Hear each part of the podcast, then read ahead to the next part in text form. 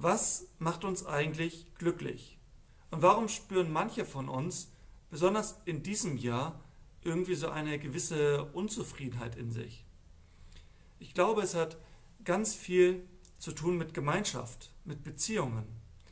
Gott hat uns als Wesen erschaffen, die Gemeinschaft brauchen, um glücklich zu sein und glücklich zu bleiben. Und dafür hat er sich so verschiedene Tools einfallen lassen, wie dieses Bedürfnis in uns gestillt werden kann. Eines dieser Tools ist die Gemeinde. Herzlich willkommen bei EFT zu Hause, bei euren Treffen zu Hause, so wie die ersten Christen.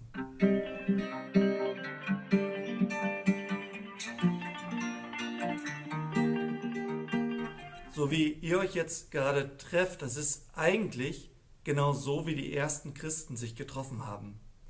Wenn wir diesen Bericht in Apostelgeschichte 2 lesen, da lesen wir, dass die ersten Christen sich nicht nur sonntags einmal zum Gottesdienst getroffen haben, sondern daneben trafen sie sich regelmäßig hier und dort in den Häusern, um das Brot zu brechen und Freude miteinander zu erleben. Vielleicht habt ihr auch schon gemeinsam gegessen, aber ich hoffe auf jeden Fall, dass ihr in dieser Gemeinschaft, die ihr jetzt habt, viel Freude erleben könnt. Und falls ihr jetzt diesen Abschnitt, über den ich heute reden möchte, noch nicht gelesen habt, dann lest euch jetzt bitte erst noch einmal Apostelgeschichte 2, die Verse 42 bis 47 durch. Was für eine geniale Gemeinschaft, oder? Ich finde es wirklich immer wieder schön, diesen Abschnitt zu lesen und denke mir so, ja, wenn wir so eine Gemeinde wären, das wäre wirklich klasse. Und ich habe so drei Grundprinzipien aus dieser Gemeinschaft so herausgenommen, die ich euch jetzt erzählen möchte und über die ihr später ins Gespräch kommen könnt, wie ihr das vielleicht anwenden könnt. Und ganz wichtig ist bei diesem Bericht zu verstehen, dass wir unterscheiden müssen zwischen einem deskriptiven Bericht und einem normativen Bericht. Ich glaube, das, was ihr eben gelesen habt, das beschreibt, wie die erste Gemeinde war, aber es beschreibt nicht unbedingt, wie wir sein müssen, aber ich glaube trotzdem, dass es gut für uns wäre, wenn wir so ein paar dieser Prinzipien für uns übernehmen können. Und das Erste, was diese Gemeinschaft ausgemacht hat, war die Lehre. Es war eine lernende Gemeinschaft.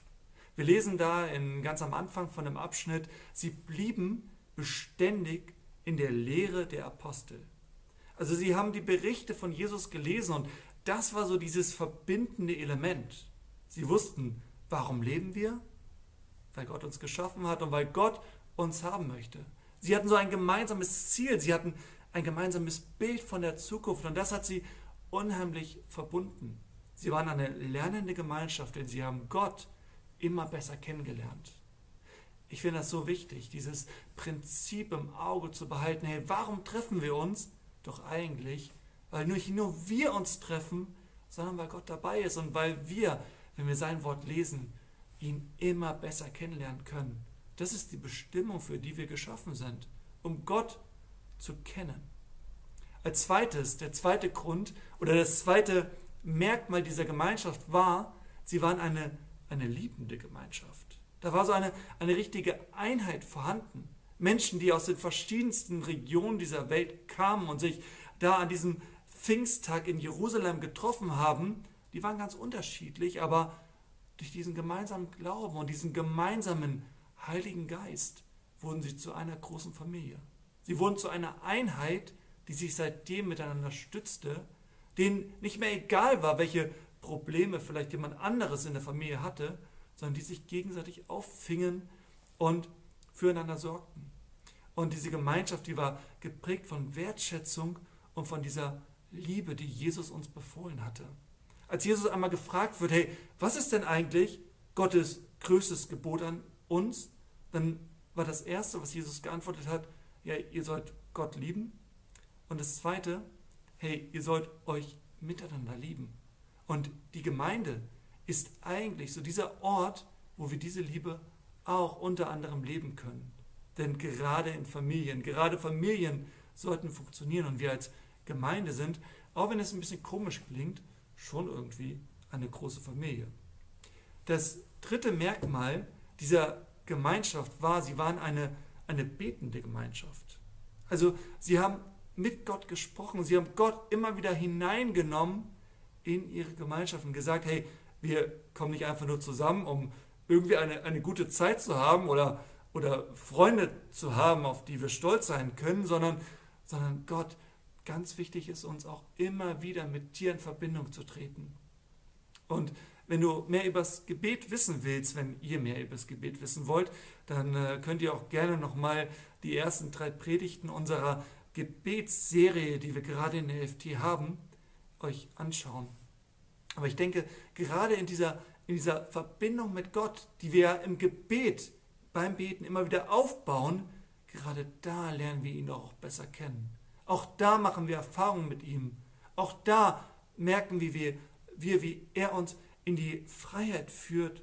Und da macht er uns manchmal wieder so Dinge klar, was eigentlich unsere Bestimmung ist für den einzelnen Tag, für die nächste Woche oder für die Zeit, für die Phase, in der wir uns gerade befinden.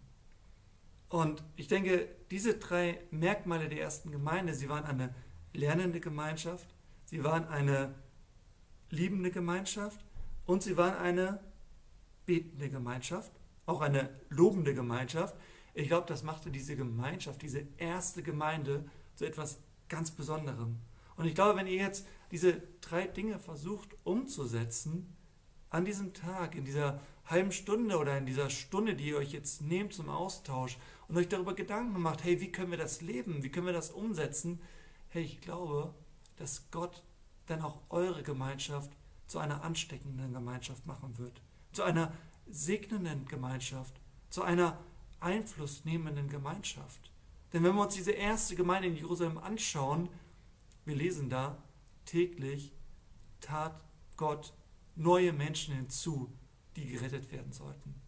Wir sind ein Licht in dieser Welt. Ihr als Gemeinschaft seid ein Licht in dieser Welt. Ich wünsche euch jetzt eine richtig gute Zeit beim Austausch miteinander. Ich habe euch noch ein paar Fragen, ein paar Gesprächsimpulse mitgeschickt. Das findet ihr unter dem Video. Und jetzt möchte ich euch noch den Segen Gottes für den heutigen Tag und für die nächste Woche zusprechen. Der Friede Gottes, der höher ist als alle Vernunft, der bewahre eure Herzen und Sinne in Jesus Christus. Amen. Ich wünsche euch eine richtig gute Zeit miteinander und bis bald.